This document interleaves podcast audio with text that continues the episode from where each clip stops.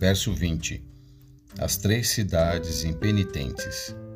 Então começou ele a lançar em rosto as cidades onde se operou a maior parte dos seus prodígios, por não se haverem arrependido, dizendo: Ai de ti, Corazim, ai de ti, Betsaida, porque sentiram em si não fosse feitos os prodígios que em vós se fizeram, há muito que se teriam arrependido, com saco e com cinza. Por isso eu vos digo: que haverá menor rigor para Tiro e Sidon no dia do juízo do que para vós. E tu, Cafarnaum, que te ergues até o céu, será batido até os infernos.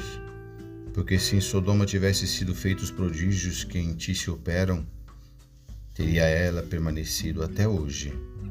Porém eu vos digo que haverá menos rigor para os de Sodoma no dia do juízo do que para ti. Verso 25 o jugo de Jesus.